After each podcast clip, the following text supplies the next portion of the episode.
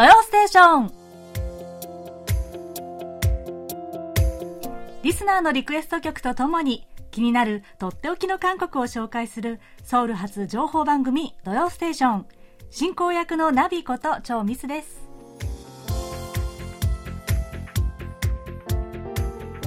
リスナーの皆さんこんにちは。アニョンセヨ。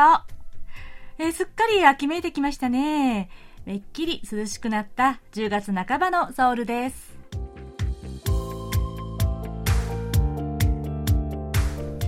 え先週のハングルの日特別企画、えー、聞いていただけましたでしょうかね、え感想もたくさん送ってくださって本当にありがとうございました。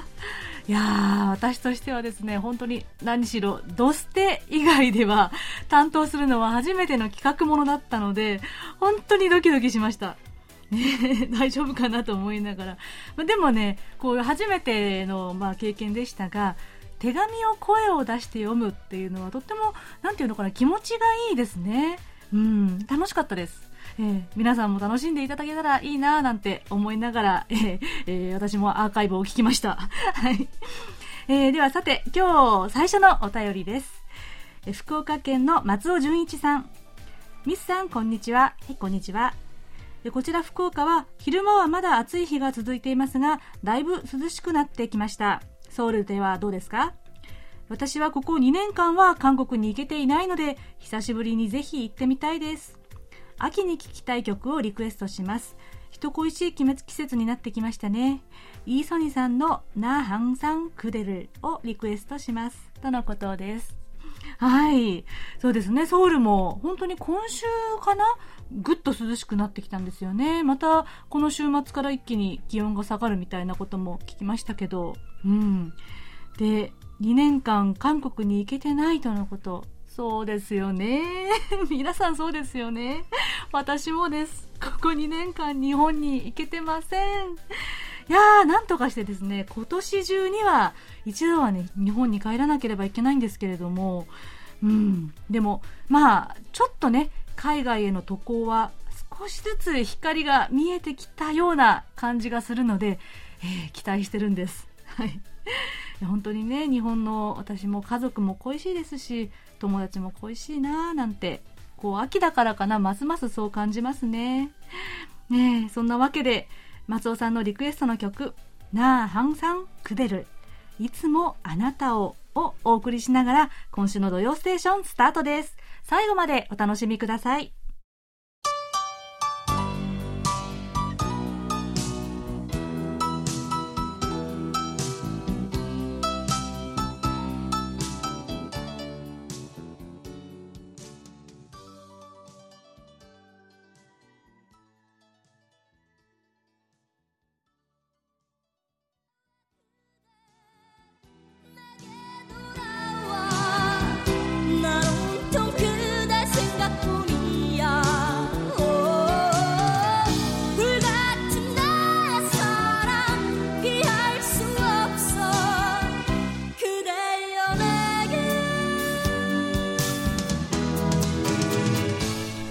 送りした曲はイー・ソニさんが1988年に発表した曲で「なハンサンクデル」いつもあなたをでした。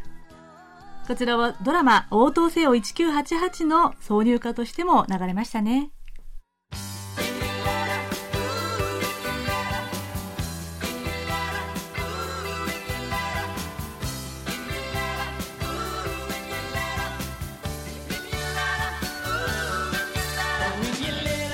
それではリスナーの皆さんから届いたお便りをご紹介します。えまずは松村修一さんからです。いつも放送楽しみに拝聴しております。ハングルの日特別企画、韓国語で伝える心を大変楽しく拝聴いたしました。東南アジアや中央アジアでも韓国文化が広くまた深く愛されていることが分かりました。また同時に韓国語が的確にマスターされていることを知り驚きました。日本人にとりまして韓国語は漢字語など共通する部分も多くとっつきやすいように見えますが実際はなかなか難しい言語と思っております。それを言語文化の全く異なるベトナム人やインドネシア人が韓国語を流暢に、え、操られているのを耳にして感心いたしました。ビデオレターの内容もレベルが高く驚きました。韓国系ウズベクの人のルーツは昔聞いたことがありますが現在でもつながりがあるようですね。素晴らしい特別企画番組どうもありがとうございました。チョーミス様の語り口も大変気に入りました。それでは皆様のご多幸と放送の一層のご発展をお祈りいたします。とのことです。はい。や松村さん本当に丁寧なご感想本当に嬉しいです、えー、他にもですね松本拓也さんそれからポンタイビッツさんえー、種口正さんなどからもね、いろいろな感想を寄せていただきました。本当にありがとうございます。いやー、私もですね、えー、本当にびっくりしたんですが、皆さん、韓国語が本当にお上手。ね、ビデオレターを聞きながらですね、いや、私よりも上手なんて思いながら聞いていました。ですよね。これ本当に多分韓国に一度も来たことがないというリスナーの方もいらっしゃるでしょうから多分ねテレビとかネットとかもしかしたら KBS ラジオで 一生懸命独学で勉強されたのかななんて思いましたね。でこうやっていろんなきっかけで韓国語に興味を持ってくださるっていうのは本当に嬉しいなと世界中からねこうして注目をされるというのは嬉しいなと思う一方で私は私自身は例えばスリランカとかウズベキスタンとかでどういう言葉を使っているとかどういう挨拶をするとか全く知らないなと思いましたね。でちょっと恥ずかしくなりました。ね。まあいろんな国の言葉習得はまあできなくてもでも挨拶言葉ぐらいはね知っておきたいななんて思うきっかけになりました。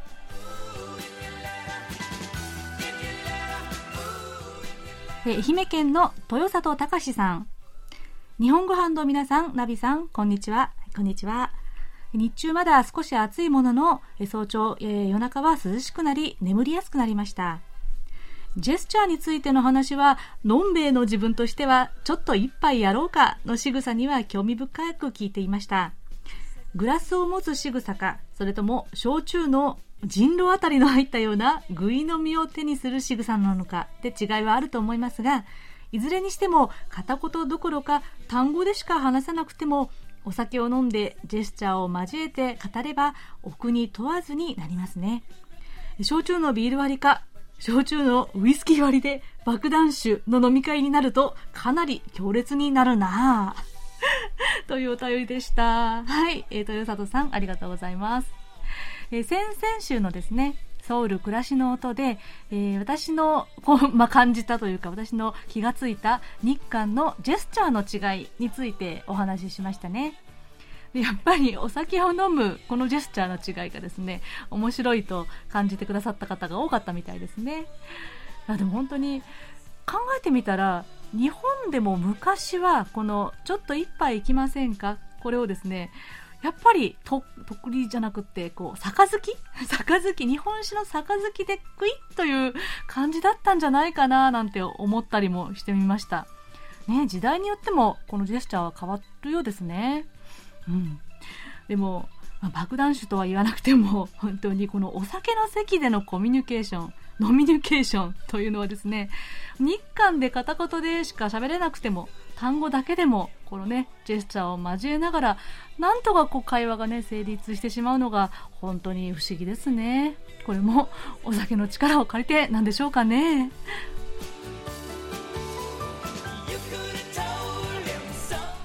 埼玉県の長谷部義和さん。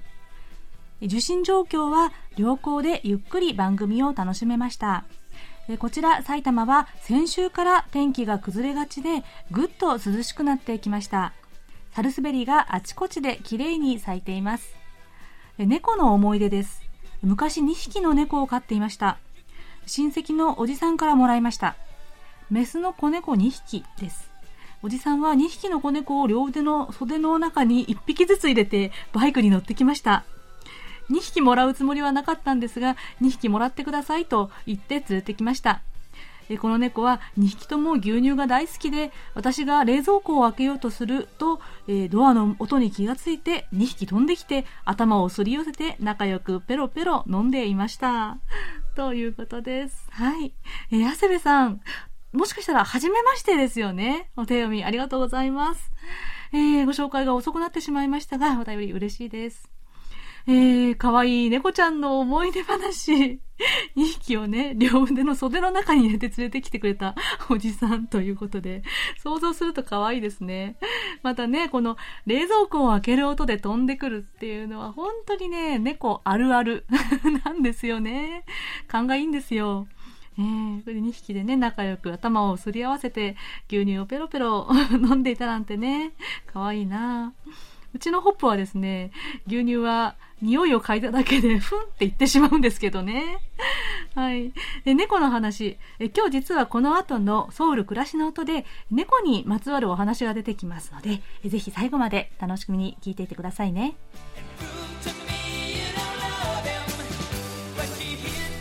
埼玉県の杉原君江さん。ナビさん、あにわせよ。あにわせよ。中足でご主人の実家に行かれてお疲れ様でした。往復の車の移動だけでも大変ですよね。ご主人のお父さん、お母さんは喜んだでしょうね。さて、10月のテーマですが、秋は特にバラードが恋しくなります。韓国語を独学で学び始めの頃、歌詞の意味はわかりませんでしたが、バラード曲を聴くと胸が熱くなり、その時から今もバラードが大好きです。リクエストしたい曲はたくさんありますが、ビッグバンのテアンのヌンコーイをお願いします。とのことです。はい、杉原さんありがとうございます。えー、ジュソンの時はですね、お兄さん家族とか妹家族も集まってですね、久々に賑やかな自宅だったので、お母さんは本当に楽しそうに、嬉しそうにしていました。で、えー、10月の秋の歌というと、やっぱりね、バラード。これ間違いないですよね。杉原さん、独学で韓国語を勉強されたんですね。いやー、すごい。尊敬します。で、メロディーで好きになった歌。これ歌詞をこう後から聞いて勉強のこうおかげでわかるようになってきたらこれは嬉しいですよね。で、このテヤンのですね、ビッグバンのテアン、눈, 코, 입, Eyes, Nose, Lips ですね。目、鼻、口。私も大好きな曲なんです。これね、街中で初めて聞いた時に、なんかすっごく胸にこう迫ってくるものがあってですね、本当に一回聴いただけで忘れられない曲になってしまいました。でも、このサビの、눈 코 입っていうところしかわからなくて、歌詞がですね。その後は、ふんふんふんふんってハミングになっちゃうんですよね、つい。そういう曲ってありませんか？ええこちらの曲は後ほどおかけしますね。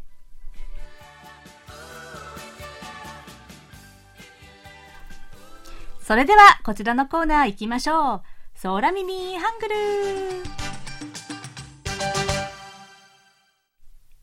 はい、えー、今日はラジオネームポンタイピスさんからの空耳ハングルです。すっかりシリーズになってしまったミミちゃんあーシリーズを 送ってくださいました。えー、早速行ってみましょうね。えある日二人はお昼にペペロンチーノを作ろうとしていました。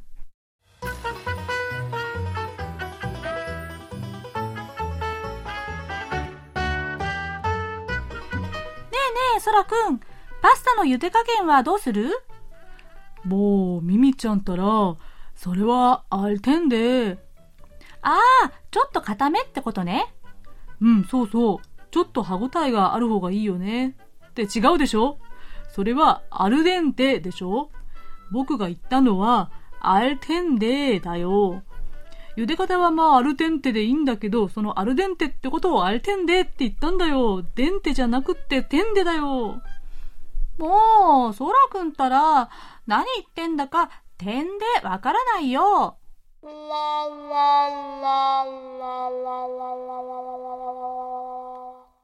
はい。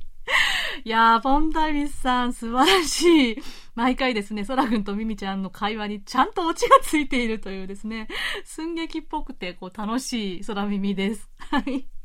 ですが、皆さんこれ分かりましたか？アルデンテとアルテンデ、アルテンデ、わかりにくいかも？わかりますかね？このアルテンデ、何々テンデとつくのは、なんとかなはずなのにという意味なんですね。で、その前にくっついているアルっていうのは、え基本形はアルだ、え知る、わかるという意味です。なので、アルテンデというのは、知ってるはずなのに、知ってるでしょわかってるでしょという意味合いだったんですね。ね、ちなみにアルデンテは、まあ、ソラくんもね、言っていたように、パスタを茹でるときに歯ごたえが残る程度の茹で上がりのことですよね。なので、茹で加減はアルデンテってこと分かってるでしょ、ミミちゃん。という意味で言ったんでしょうね。アルデンテってことをアルテンで こ、こんがらがっちゃいますよね、そりゃね。これは、さすがのミミちゃんも、点でわからないよ、と、逆ギレしちゃいますよね。いやー、ポンタビスさん、ナイスです。オチが。はい。というわけで、えー、今日の空耳ハングルは、茹で加減、パスタの茹で加減のアルデンテと、えー、分かってるでしょ？分かってるはずだよ？のアルテンデでした。ポンタービスさんには、ささやかなプレゼントと私のサイン入りベリカードをお送りします。皆さん、来週も空耳ハングル、空耳ミュージック、どしどしお寄せくださいね。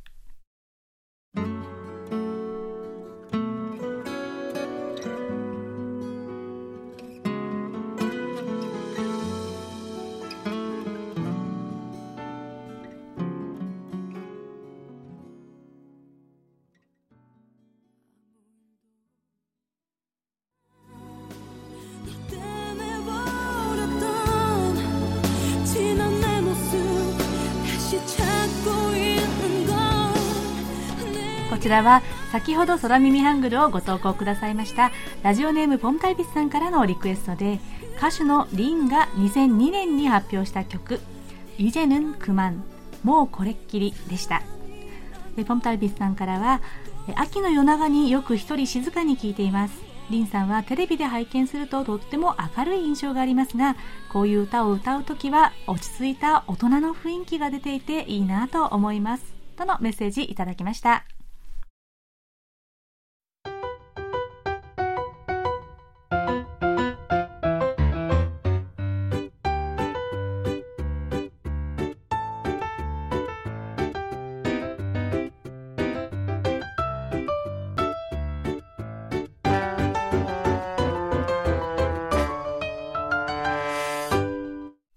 ソウル暮らしの音。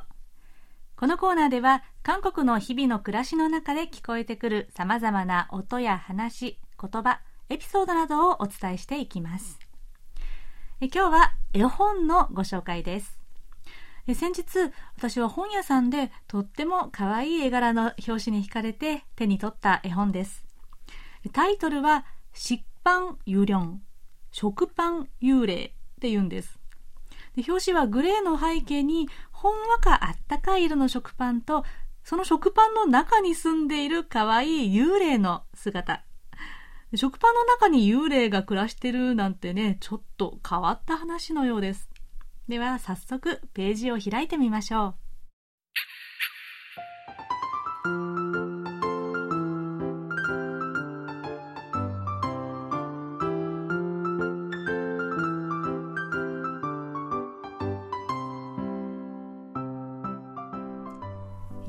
時計がボーンボーンとなるとパン屋さんはエプロンを外して店じまいをし鍵をかけて帰ります。静かな店内のテーブルに置かれた食パンからガサガサガサガサと音がします。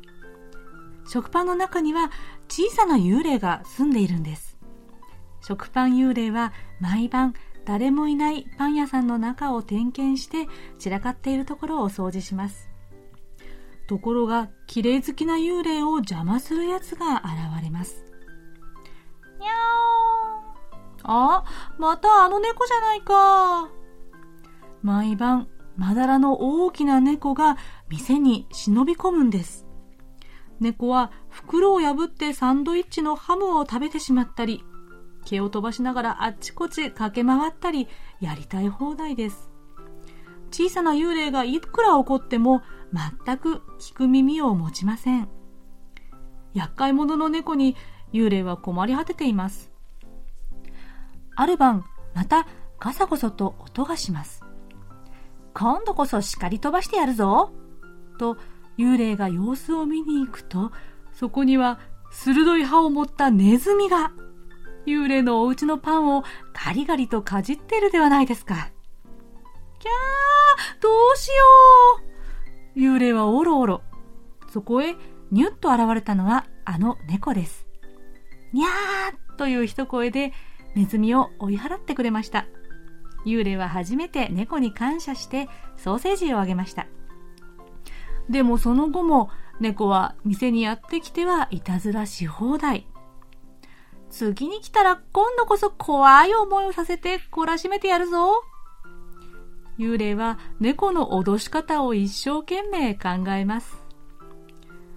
ところが猫は次の日もその次の日も姿を現しませんでした。幽霊はほっとしながらもだんだん気がかりになってきます。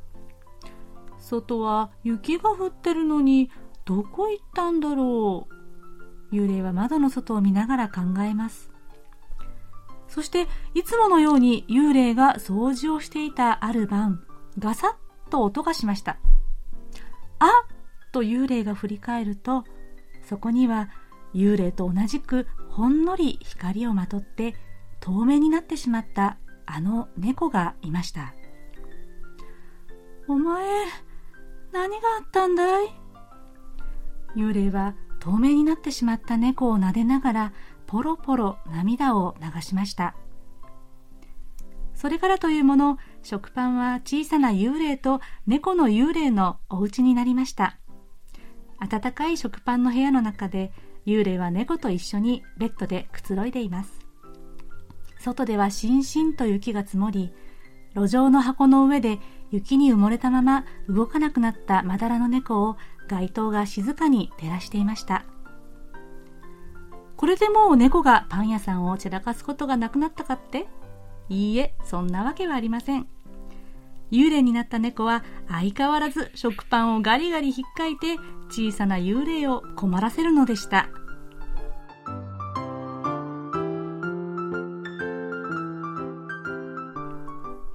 こんなお話です。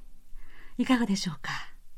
いや、私はこの思いがけない結末にですね、読んでいて思わずポロッと涙がこぼれそうになってしまって、本屋さんで慌ててしまいました。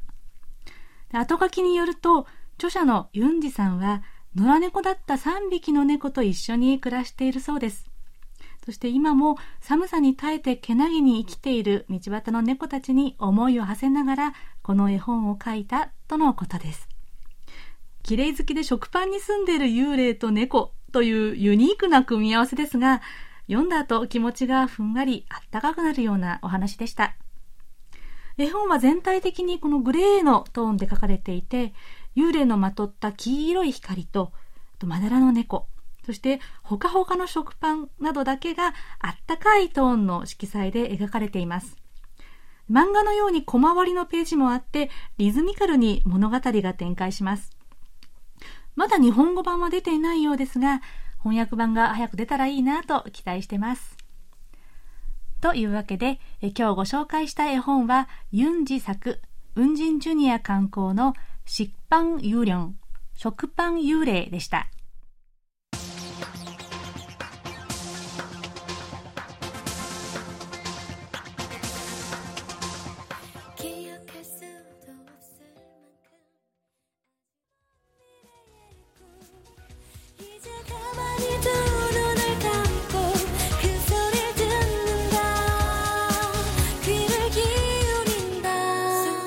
お送りしたのは埼玉県の大野隆さんからのリクエストで IU のパダが記憶かぬに駅海が覚えている話でした。先月チョッラナンドの話があったので IU が歌ったヨス博覧会のロゴソングをリクエストしますとのメッセージいただきました。そうです。ヨスもですねチョッラナンダの海側の都市ですね。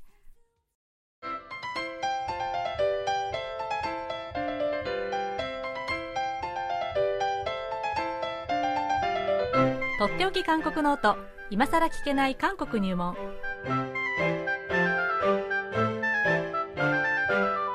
ソウル滞在18年目の韓国社会ウォッチャー本育大学経営学部助教授の尾形義弘さんが韓国社会のどんな疑問にもお答えします。尾形先生よろしくお願いします。よろしくお願いします。はい、えーはい。では早速今日のご質問です。はい。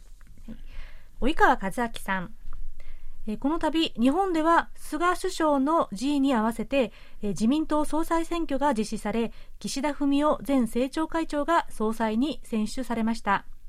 韓国でもこの総裁選の結果をいち早く取り上げたようで一部岸田さんを2015年の日韓慰安婦合意当時の外相だったことを中心に紹介していることを知りました。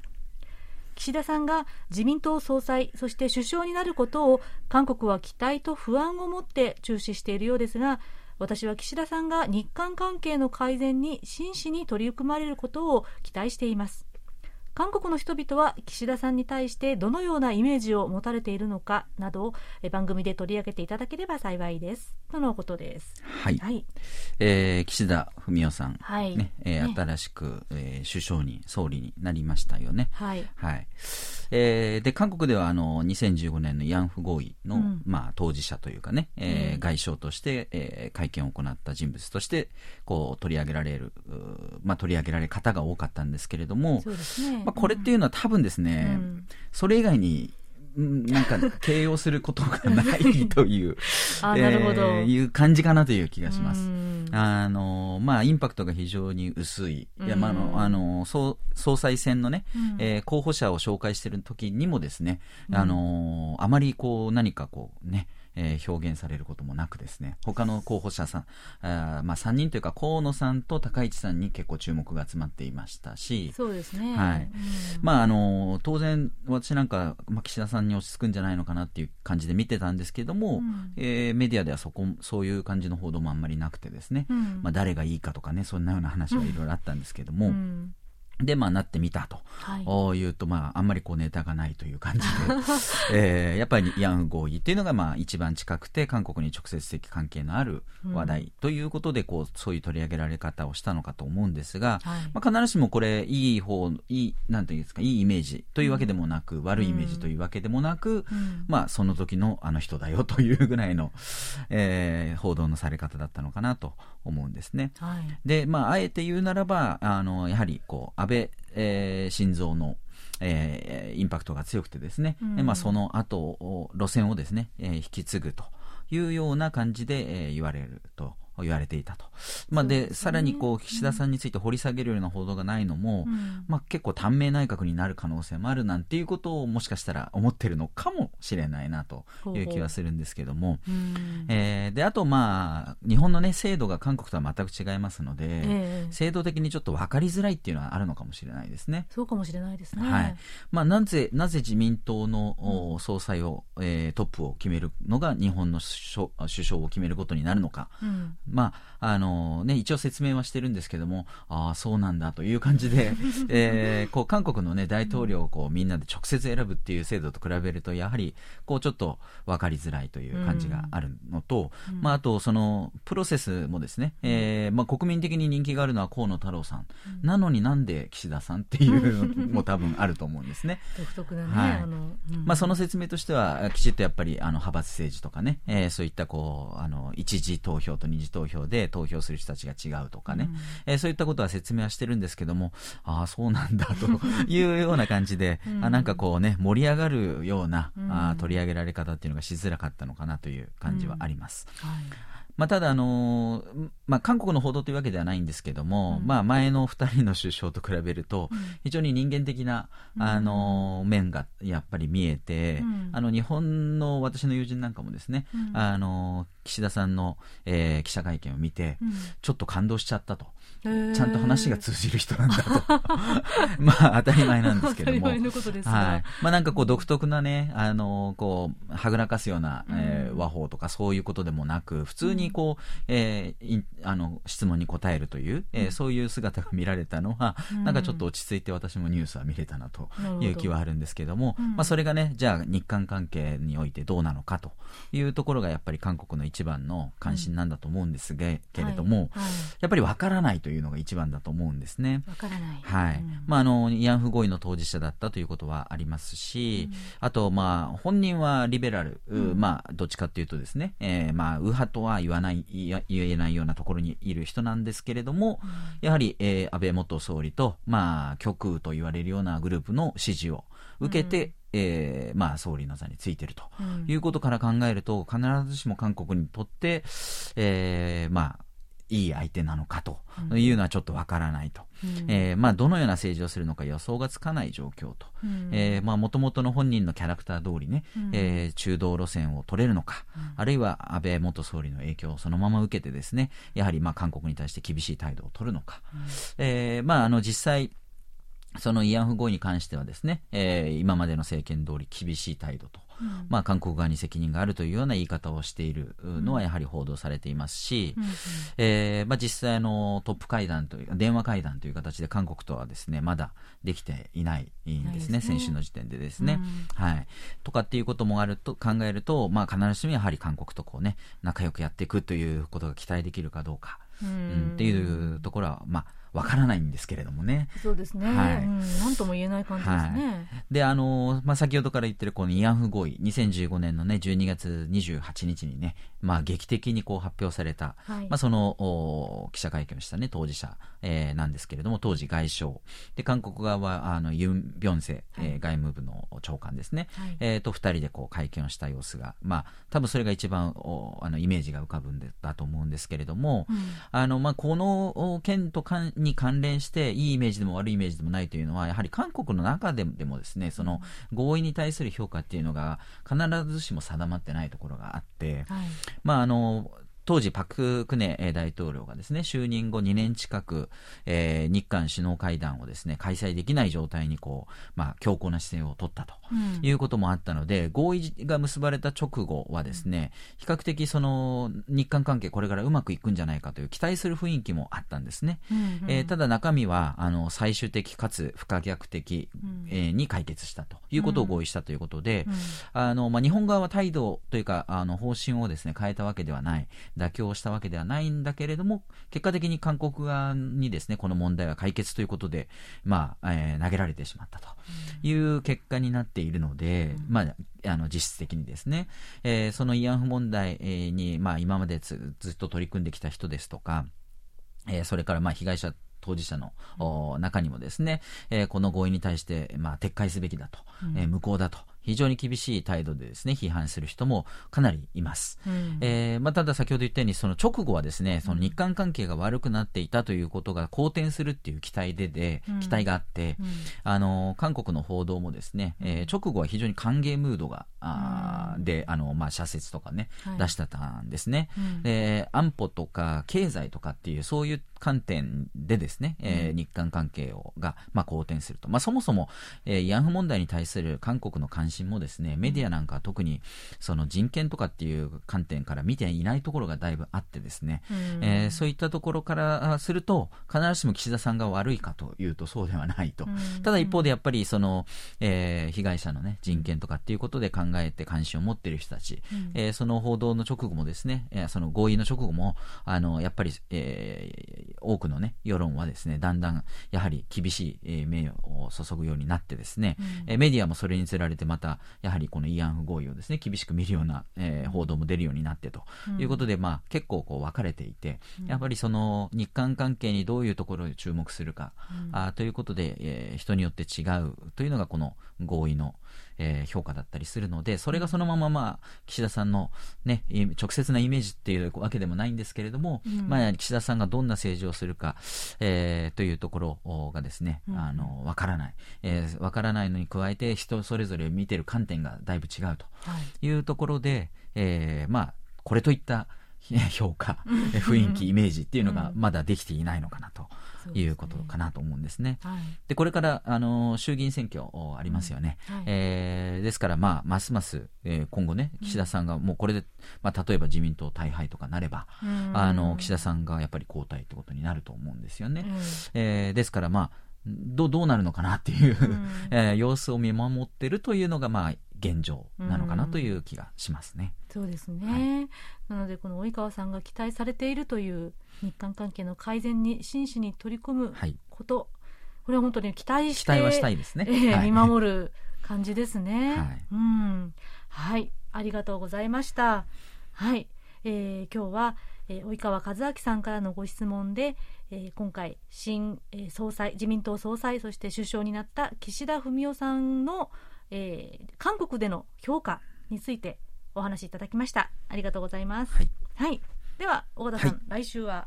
来週も引き続き、えー今更聞けない韓国入門ということで、えー結構話題になって、えーいた、いたというか、ね、最近も話題になっているビットコイン、ビットコイン、はい、についててですね、はいえーお話ししたいと思います。はい、楽しみにしております。とっておき韓国ノート、今更聞けない韓国入門宛てに、皆さんどうぞお気軽にご質問をお寄せください。質問が採用された方には、尾形さんのサイン入りベリカードと、ささやかな記念品をお送りします。今週はご質問を送ってくださいました、及川和明さんにお送りします。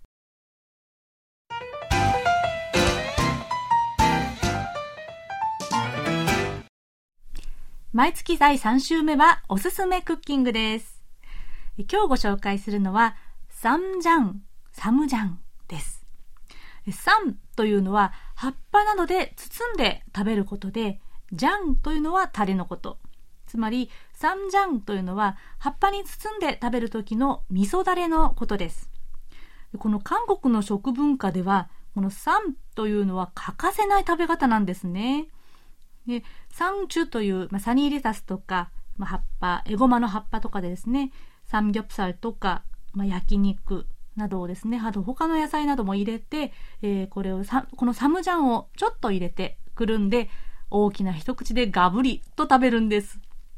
えー今日はただのタレとしてのサムジャンじゃなくって、えー立派な一品おかずにもなる肉入りサムジャンをお知らせいたします。まず材料です。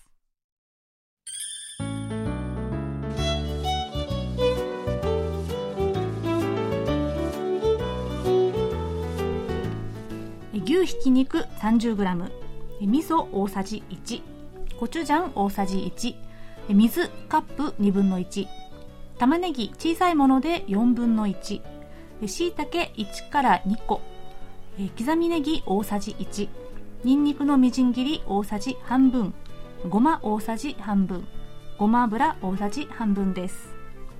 では作り方です。玉ねぎしいたけは細かく切っておきます。そしてフライパンにサラダ油を薄くひいて牛ひき肉を炒めます。肉にある程度火が通ったらここに刻んだ玉ねぎとしいたけを入れて炒めます。そしてカップ1分の1の水を入れます。そこへ味噌とコチュジャンを入れて弱火で炒めながらかき混ぜながらちょっとこうとろみがつくまでこう煮ていきますね。煮詰まったら刻みネギみじん切りのにんにくごまを入れて混ぜ合わせます。そして火を消してからごま油を回しかけて混ぜます。以上で出来上がりです。ここに砕いたアーモンドとかくるみなどですねナッツ類を入れるとまた食感が良くなって香ばしくて美味しいですよ。これをですねサンチュとかレタスなど葉っぱ類にご飯ちょっととこの肉入りサムジャンを入れてくるんでパクッと食べてみてください。これがやめられない味でご飯をペロッと平らげてしまいますよ。ということでえ今日は肉入りサムジャンの作り方をご紹介しました。ではそろそろお別れの時間です。クロージングは先ほどお便りをご紹介した杉原君江さんからのリクエストでテヤンの 눈, 코, 입, Eyes, Nose, Lips です。君の目も鼻も口も小さな爪も忘れられないけれどもう思い出にするよという切ない別れを歌った曲です秋はなぜかこの別れの曲というのがひときわ心に染みますよね。それでは、ビッグマンのテヤンが2014年にリリースしたソロ曲、눈, 코, 입, Eyes, Nose, Lips をお聴きいただきながら、今週の土曜ステーションお別れです。お相手はナビこと超ミスでした。それではまた来週もお会いしましょう。안녕히 계세요